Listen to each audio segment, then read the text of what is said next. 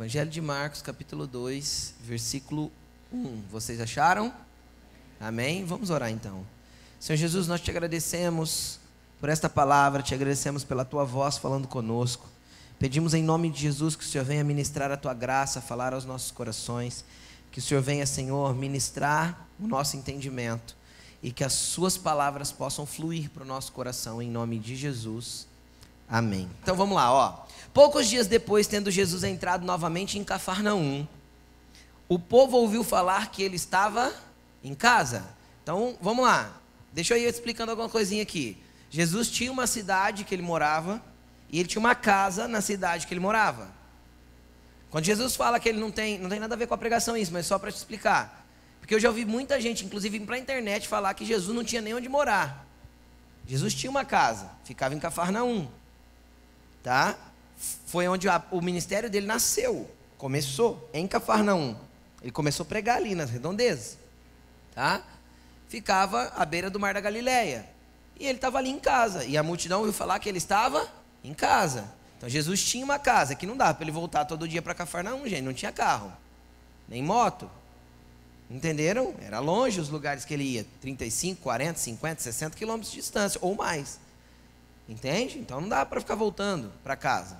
Ok? Então vamos lá. Então muita gente se reuniu ali, de forma que não havia lugar nem junto à porta. E eles lhe pregavam a palavra. Jesus estava ali na casa dele ensinando as pessoas. Vieram alguns homens trazendo um paralítico, carregado por quatro deles. Não podendo levá-los até Jesus por causa da multidão, removeram parte da cobertura do lugar onde Jesus estava, arrancaram o telhado da casa de Jesus, os abusados. Vamos lá, continuando. E baixaram a maca em que estava deitado o paralítico. Vendo a fé que eles tinham, Jesus disse ao paralítico: Filho, seus pecados são perdoados. Estavam sentados ali alguns mestres da lei, raciocinando em seu íntimo. Por que esse homem fala assim? Está blasfemando. Quem pode perdoar pecado a não ser somente Deus? Jesus percebeu logo em seu espírito que era isso que eles estavam pensando e lhes disse: Por que vocês estão remoendo essas coisas em seu coração? O que é mais fácil dizer ao paralítico? Os seus pecados estão perdoados? Ou levante-se pegue a sua cama e ande. Mas, para que vocês saibam que o filho do homem tem na terra autoridade para perdoar pecados, disse ao paralítico: Eu lhe digo, levante-se, pegue a sua maca e vá para casa. Ele se levantou, pegou a maca e saiu à vista de todos, que atônitos glorificavam a Deus, dizendo: Nunca vimos nada igual. Alguns dias atrás, acho que há quase um mês atrás, que acho que já faz três semanas que eu não ministro ao domingo, ou quatro, não sei, acho que três. Eu falei há umas três ou quatro semanas atrás a respeito do Bartimeu, e eu falei a respeito de gritar, quem lembra? Falei sobre a mendigância espiritual, tá lá, tem essa palavra no YouTube se você quiser ver. E a respeito de gritar nos momentos de dificuldade, de gritar para que alguém possa me ajudar. Vai ter sempre o que quer me calar, o que não quer que eu grite, o que manda eu ficar quieto. Mas existem momentos que eu preciso me levantar. E é interessante que a condição desse, desse, desse cara que estava aqui aleijado já era uma outra, diferente. E eu queria é, mergulhar com você nessa história, nesse, nesse acontecido da vida de Jesus, para que a gente entenda alguma coisa. Vamos lá. Primeira coisa. Esse paralítico tinha amigos, cara. Esse paralítico tinha amigos que sabiam do seu problema. Porque vamos parar para pensar uma coisa.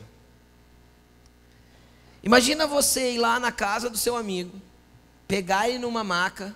Essa maca possivelmente não era uma maca como a gente conhece hoje, que tem rodinha, maca de hospital. Era na verdade um, um lençol, um, uma cama ali. Eles amarraram ali, vamos pôr quatro cordas nas pontas, ou pegaram pelas pontas daquilo, e resolveram levar esse amigo até Jesus. Aí eu fico pensando, uma pessoa chegando hoje, nos nossos dias, mimimi do jeito que a gente é, cheio de frescura, porque a gente reclama da cadeira, reclama que o ar está muito frio, aí se a gente aumenta, reclama que o ar está muito quente, está com calor, começa a se abanar. Aí a gente reclama que o som está muito alto, mas se não está ouvindo o pregador, reclama que o som está baixo. A gente é ou não é assim? O louvor foi legal ou o louvor não foi legal? Com coisa que o louvor é para nós, o louvor é para só nos levar à adoração, porque o louvor é dado a Deus. Então a gente reclama de tudo, a gente analisa tudo, a gente e eu fico imaginando uma igreja lotada. Jesus estava em casa, Jesus não estava na igreja, mas que seja uma casa ou uma igreja lotada. E eu trazendo ali um paralítico, amigo meu. Eu e mais três, que eles estavam em quatro. E eu chego ali na porta, tem gente até na calçada, tudo estufado, eu não consegui entrar com esse paralítico. E eu olho para esse meu amigo, olho para o estado dele, vejo ele no chão ali deitado e falo, cara, não dá para entrar. Que jeito que a gente entra aqui? Nem na porta tem lugar, está tudo estufado o negócio. O que, que a gente faz? Hoje em dia, 99% ia falar o quê? Ah, deixa. A gente volta outro dia. Sim ou não? É, 99%. Poxa, cara, tentei te ajudar, mas não deu. Já fiz minha parte, já fiz minha boa ação dessa semana. Final de carregar da tua casa até aqui, cara, tu é pesado. Entende o que eu estou falando? Cara, mas esses homens não desistiram. E eu fico imaginando esses caras subindo para o telhado, cara. Subindo para o telhado e começa a arrancar. E eu descobri que era uma espécie de lajota que eles usavam no telhado. Eu, eu imaginei que era como a gente conheceu no passado, como é que chamava aquilo, gente? Sapê ou aquelas, aqueles matos, né? Eu não sei o nome daquilo não. Que põe em cima da casa e vai fazendo assim, vira uma cabana e forra, né? Tinha casa no... Eu já fui em casa de sítio assim. Não, mas era uma espécie de lajota. Eu peguei ali no grego e fala que eram lajotas, era uma espécie de telha, feita de barro, que eles usavam no telhado. Como nós até hoje. E aí, esses caras sobem ali, eu fico imaginando, eles tinham, ó, vai comigo, eles tinham que calcular a força, eles tinham que não acabar de matar o aleijado. Não é, porque imagina quatro caras levar um cara para cima de uma casa, eu corro o risco de derrubar ele. Sim ou não? Todo mundo corre. Eles tinham que calcular que eles não podiam acabar de matar o amigo, eles tinham que calcular que eles não podiam quebrar a casa de Jesus, meu amigo. Eles tinham que calcular o custo se eles quebrassem a casa de Jesus. Ou não? Você sobe na casa de alguém, para fazer uma boa ação, aí você quebra, você sai de lá e fala assim: obrigado, viu, Jesus? Deus lhe pague. Vira as costas e sai andando. Então, esses caras, eles, eles tiveram que calcular vários, vários ambientes para poder ter a ação que tiveram. Só que teve uma coisa que foi o, o diferencial desses quatro homens. Primeiro, o amor. Esses caras amavam aquele cara deitado na máquina, na maca nada os impediria, nada faria eles pararem, até que eles alcançassem pro outro o que o outro precisava. Isso é discernimento de corpo. Quando foi a última vez que, seja sincero, assim como estou sendo sincero comigo mesmo, quando foi a última vez que você abriu mão de você para poder servir o próximo? Quando foi a última vez que você abriu mão de você para servir o próximo sem retribuição e ainda correndo os riscos? Por tua conta. Consegue entender o que eu estou falando? Quando foi a última vez que você foi um passo além, foi a segunda milha, foi o, o, o, lado esquerdo da face? Quando foi a última vez que você foi um pouco mais do que devia por alguém? E eu não estou falando da esposa, dos filhos, que por eles a gente faz. Sim ou não? Sim. Por eles a gente resolveu dar a vida, compartilhar a vida. Só que aqui nós estamos falando de amigos. Então a primeira lição que nós temos que aprender com esses quatro homens, desconhecidos, sem nome, o amor gera milagres. O amor gera, no ambiente espiritual, Milagres. E quantas vezes nós temos dificuldade de amar do jeito que deveríamos amar? Nossos passos com as pessoas são limitados. Sim ou não? Sim. São limitados até o ponto que eu encontro o primeiro motivo para poder desistir delas. Eles tiveram vários, cara. Eles tiveram a multidão, eles tiveram a altura da parede, o telhado que podia quebrar, eles tiveram inúmeros obstáculos para que eles pudessem desistir do que eles estavam tentando fazer. Sem contar que alguém deu alguma garantia para eles de que aquele paralítico seria curado? Eles tinham aquela garantia? Cara, quantas vezes nós esperamos uma garantia para que a gente possa se mover? Quantas vezes nós esperamos que alguém que alguém garanta alguma coisa para que a gente possa se mover? Quantas vezes nós esperamos que alguém fale assim: "Não, vai lá, certeza que vai acontecer". Não, porque eu preciso de uma propaganda, nem que seja enganosa, para eu poder acreditar e me mover em alguma coisa.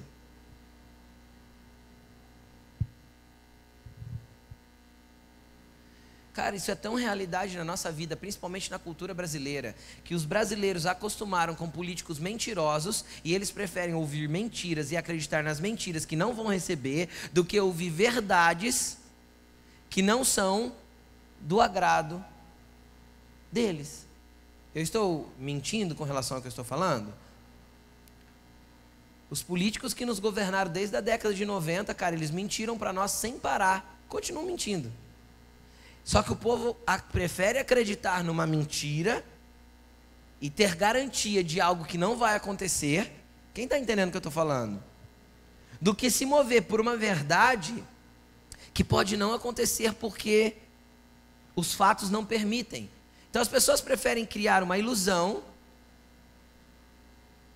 e caminhar sobre uma ilusão do que ter verdades estabelecidas dos pontos que precisam ser feitos para que aquilo se torne realidade. Isso é no Evangelho também. Tem pessoas que preferem que ouvir pessoas, ouvir pregadores e ir em igrejas, que as pessoas vão prometer para você que a tua semana vai ser de vitória, sem você mudar nada na sua vida, sem você se posicionar, sem você amar, sem você mudar o teu jeito de ser, sem você mudar a sua estrutura de, de essência. E ah, você vai vencer, irmão, você vai conseguir, você vai alcançar. Você não vai se você não for transformado, se você não deixar Cristo entrar aí dentro e mexer contigo. Vitória com Jesus existe, é claro, eu poderia contar para você centenas delas. Milagre com Jesus existe, mas o maior milagre que Jesus pode fazer é transformar eu e você. E por que ele não transforma eu, pastor? Porque eu ainda não deixei. Jesus só me transforma quando eu deixo. Porque tem lugares que Ele quer mexer em mim que eu não quero. Eu prefiro viver uma mentira, um fingimento a respeito de mim mesmo, do que deixar Jesus mexer em mim com as verdades do Evangelho. Entenderam? Jesus morreu para te dar carro? Para te dar casa? Jesus morreu para que você seja próspero?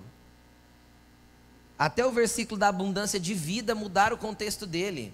Jesus falou assim: ó, eu vim para que tenham vida e a tenham em abundância. Abundância do quê? De vida. E aí eu transformei isso em prosperidade. As pessoas transformaram isso em abundância de dinheiro. Jesus falou assim: ó, eu vim para que vocês tenham vida. Quem tem vida aqui? Entendeu? Só que vocês têm que ter vida em abundância. E abundância de vida é ter paz no espírito, é ter um coração ensinável, é ter humildade para ser maleável, é deixar Jesus transformar o contexto de quem eu sou. Porque quando eu insisto em continuar sendo aquilo que sempre fui, eu sou infeliz, porque eu fico batendo de frente com os mesmos problemas. Quem aqui já enfrentou problemas iguais duas, três, quatro vezes na vida? Problemas iguais. Sabe por que eu, eu enfrento problemas iguais? Porque na primeira vez que eu enfrentei eu não aprendi. só faço uma prova de novo na escola ou na faculdade quando eu sou reprovado nela. Ninguém passa pela prova duas vezes se já foi aprovado. Quem está entendendo o que eu estou falando? Se eu faço a prova final do segundo ano e passo para o terceiro, eu não vou fazer a prova final do segundo ano de novo, vou? Não. Se eu estou na fase 3 do videogame e passo para a fase 4, a 3 ficou para trás. Quem está entendendo o que eu estou falando? E eu estou, ah, mas pastor, tem situação que volta, tem, só que é assim, ó. Quem é, quem é, quem é mais velho aí da época do videogame sabe do que eu estou falando das, dos videogames de fase, porque hoje nem fase tem mais, né? Hoje os videogames é uma coisa linear, né? Que não é fase, né?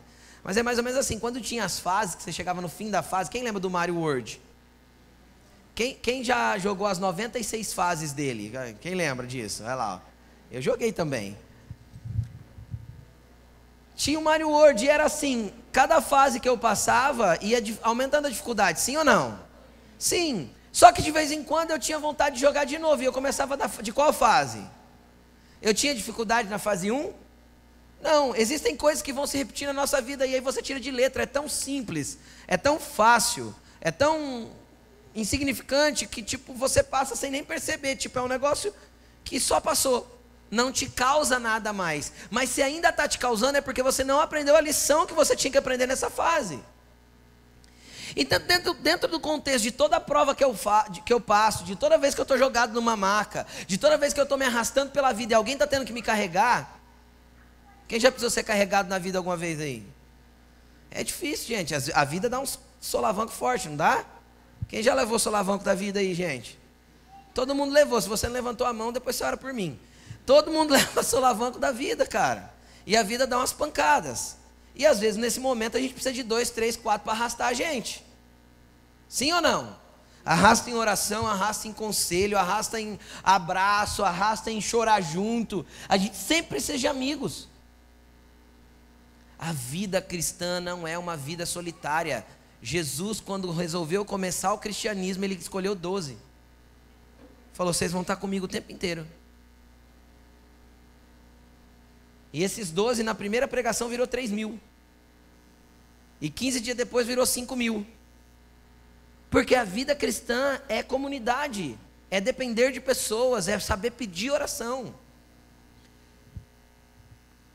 É saber que eu preciso estar vulnerável nos momentos de maca, de pancada, que a vida me deu. Tem gente que é tão orgulhoso, tão orgulhoso, mas tão orgulhoso, que está lá, jogado para o chão. Aí chega um em volta e fala assim: Levanta aí, cara. Eu vou te ajudar. Não, não, pode deixar. Eu levanto sozinho. Mas tá com dor nas costas, tá com a coluna estourada. Não levanta sozinho. Só que não quer que ninguém ajuda. Como chama isso? Como chama isso? Orgulho. E orgulho não combina com vida cristã, cara. Orgulho não combina quando eu preciso que alguém me dê a mão só para levantar. Porque às vezes o tombo me derrubou, a pedra me derrubou, puf, puf, caí. Mas o justo pode cair sete vezes. De todas o Senhor o levantará. Não é assim? E quem que o Senhor vai usar como instrumento para ajudar o justo a levantar? Outro justo. Outro justo. Estão entendendo? Só que eu não quero ser arrastado para cima numa casa. Imagina que situação humilhante. Consegue entender o que eu estou falando? Se coloca no lugar do cara. Primeiro quatro amigos arrastam ele pela rua. Ele estava lá dentro da casa dele, de boa. Aí imagina se nesses quatro amigos tem três mais marrucos e um fraquinho. Porque pode ter ou não? Pode ou não pode? Três é mais marruco. No tempo de Jesus trabalhava com, com, com lenha. Esse cara era forte. Mas tinha lá um mais fraquinho. Aí tá andando para para para para para para e põe ele no chão. Aí tem uma pedra onde eles pararam, entendeu?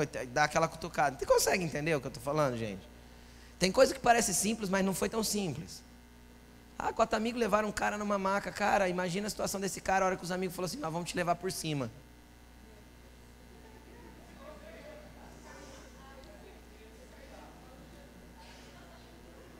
Aquele cara acho que pensou, meu Deus.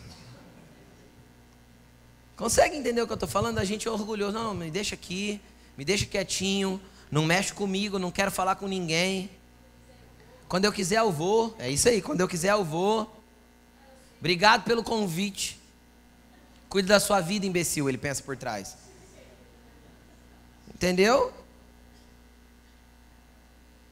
Nós somos orgulhosos na essência. E ao mesmo tempo mimimi na essência. Mimimi no sentido de não querer dar um passinho a mais para ajudar o próximo. Só que muitas vezes o próximo também não quer ser, ser ajudado. Então você entende que isso não é uma matemática perfeita? Até onde eu posso ir na vida do irmão? Olha para a pessoa que está do teu lado e fala assim: pergunta para ela, não precisa responder, mas só pergunta: fala, até onde eu posso ir na tua vida? Agora responda para ela, responda para ela assim: é, você que falou, fala para ela de novo, eu só vou até onde você permitir. A matemática é essa, meu irmão. Preste atenção. A matemática, olha aqui para mim. A matemática é essa. Até onde nós vamos carregando a maca do próximo? Até onde o próximo permitir que eu carregue a maca dele. Estão entendendo? Aí tem uma terceira situação que também não é uma matemática exata. Tem gente que já anda e está deitado na maca porque quer ser arrastado. Sim ou não? Quem já viu alguém que você estava carregando e na hora que você descobriu ele andava? Ah, você anda. E tá deixando eu te arrastar. Ó. Tem também, infelizmente tem.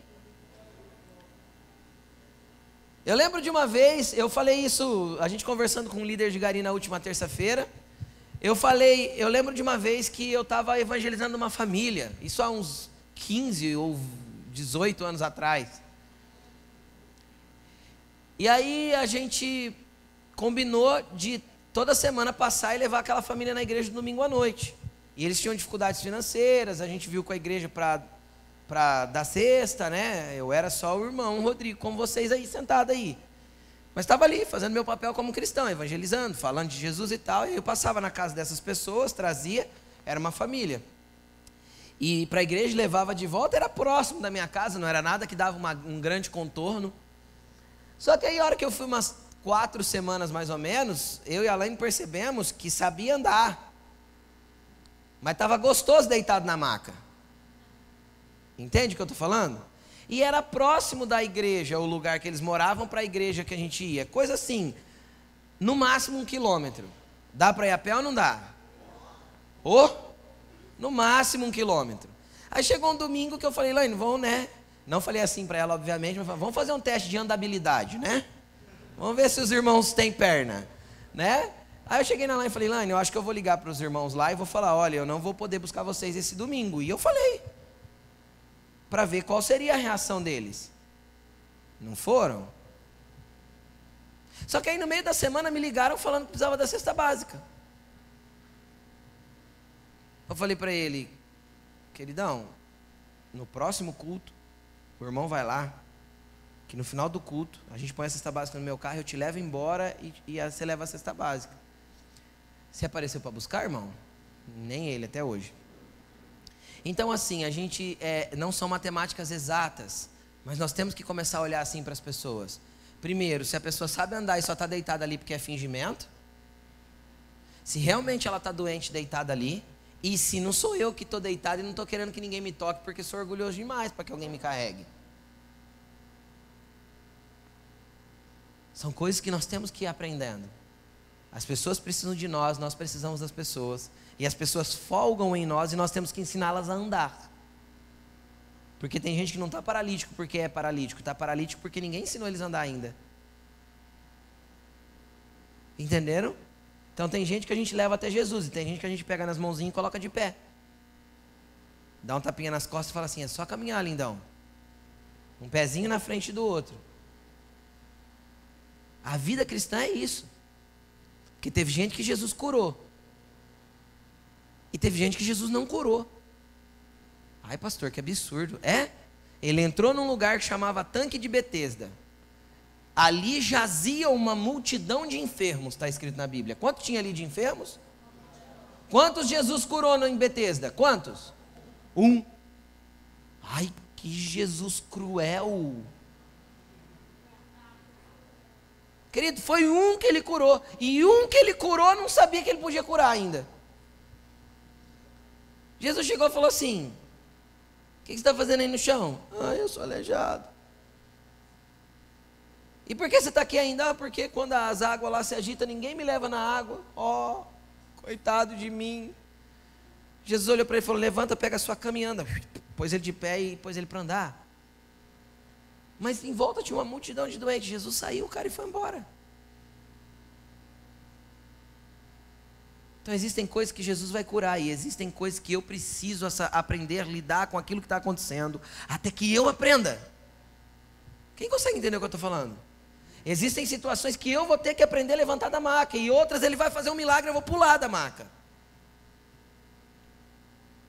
E eu posso falar isso com experiência de vida.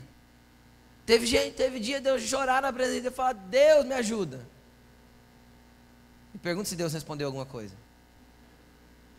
Do mesmo jeito que Josué, por exemplo.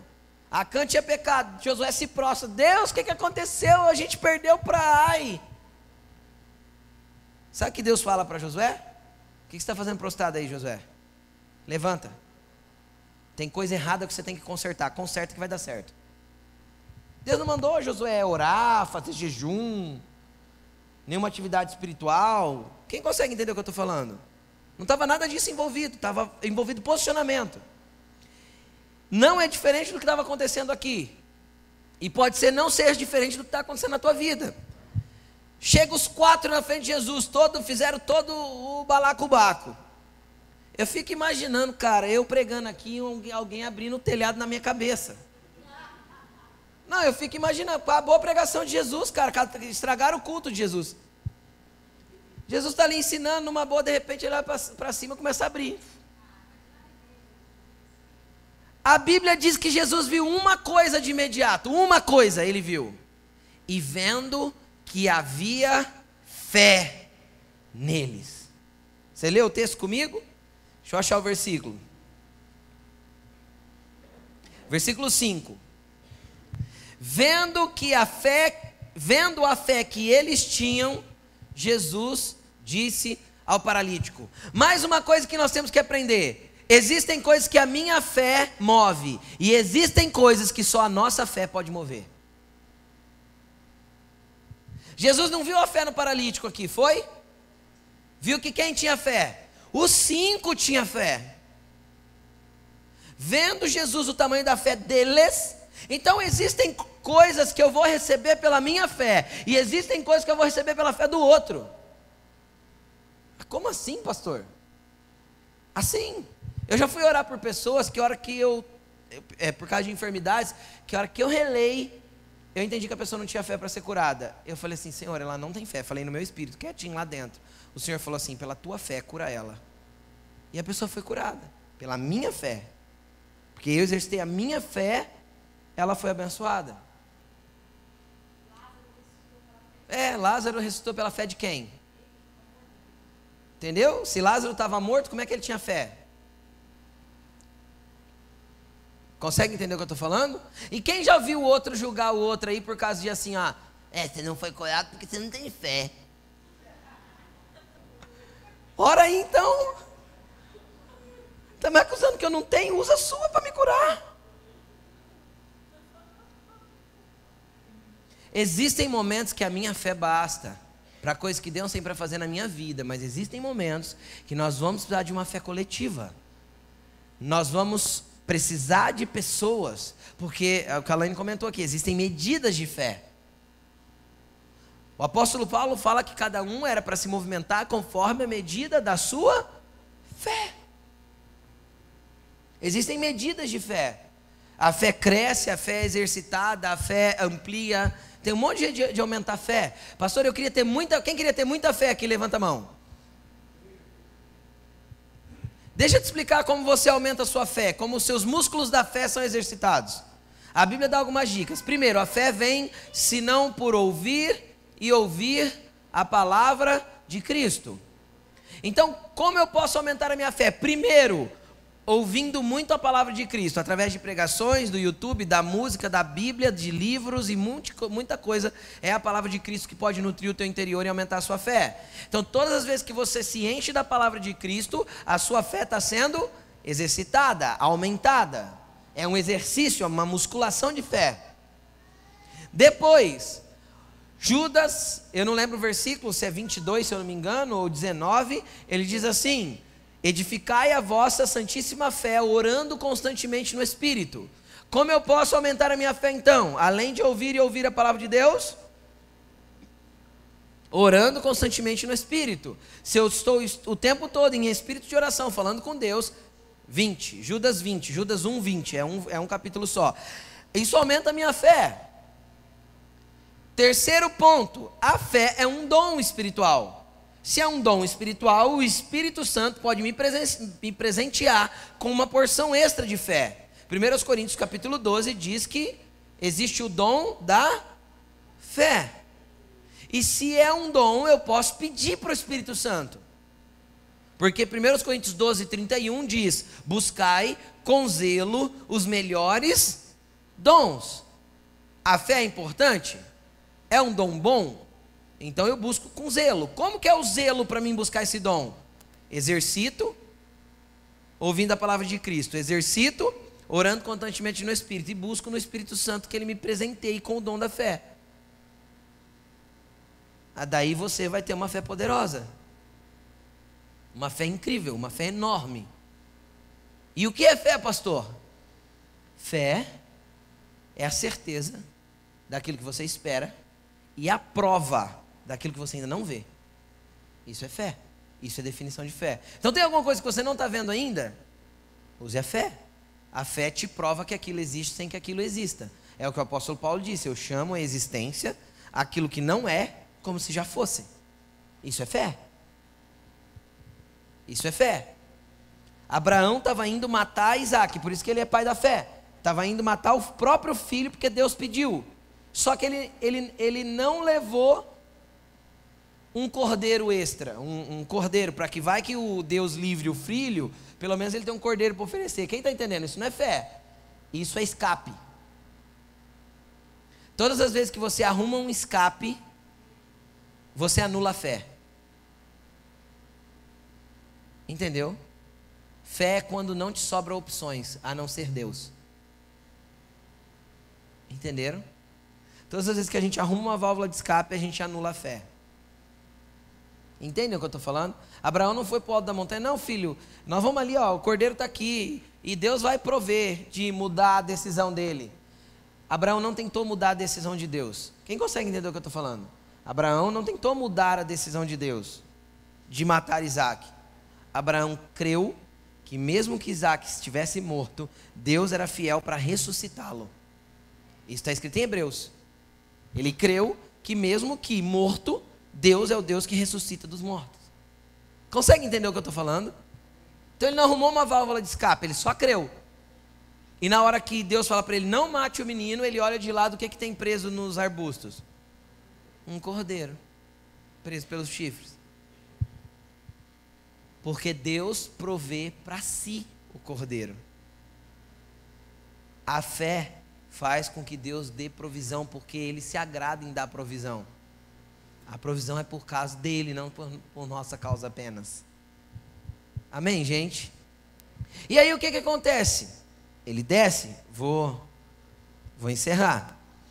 Ele é descido. Quando ele é descido, Jesus vê fé. E quando Jesus vê fé, Jesus olha para ele e fala assim: Filho, os seus pecados estão perdoados. Deixa eu te explicar uma coisa.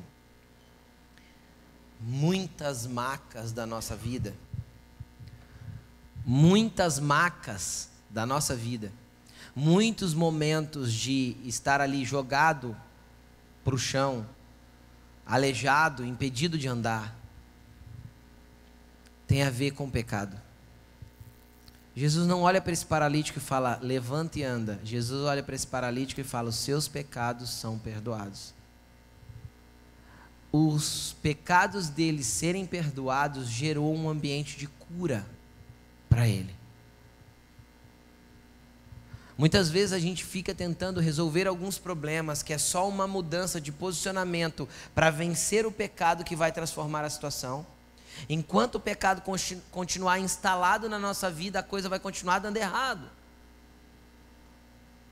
Existem coisas que, enquanto a gente não mudar o nosso posicionamento pecaminoso, nós vamos continuar enfrentando a mesma coisa, nós vamos continuar deitado na maca. Aí os fariseus ficaram todos revoltadinhos. Vocês viram no texto? Como já se viu esse cara blasfema? Como pode ele perdoar pecados? Só Deus pode fazer isso.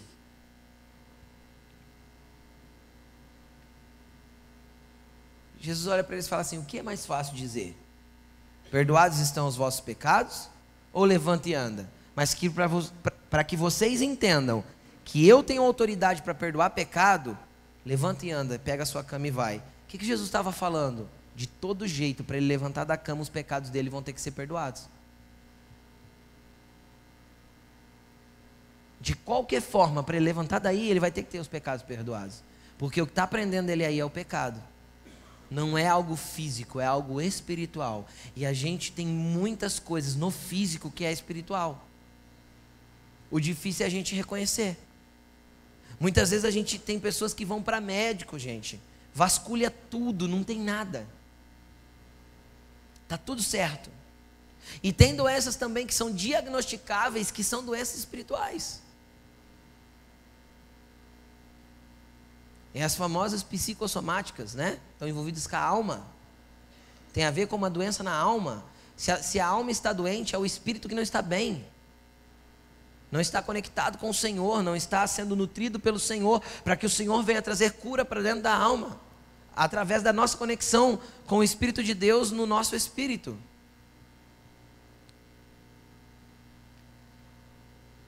Então, querido, eu queria que você analisasse a sua vida e buscasse entender, Senhor, se eu estou prostrado nessa área, se eu estou me arrastando nessa área. Primeiro, será que eu estou muito orgulhoso para que ninguém me carregue? Depois, Senhor, o que está me prendendo aqui é algum pecado, joga a luz em mim, eu quero ver se estou errando, quero mudar o meu posicionamento. Porque o maior problema do pecado não é o pecado em si, é a cegueira de não enxergá-lo.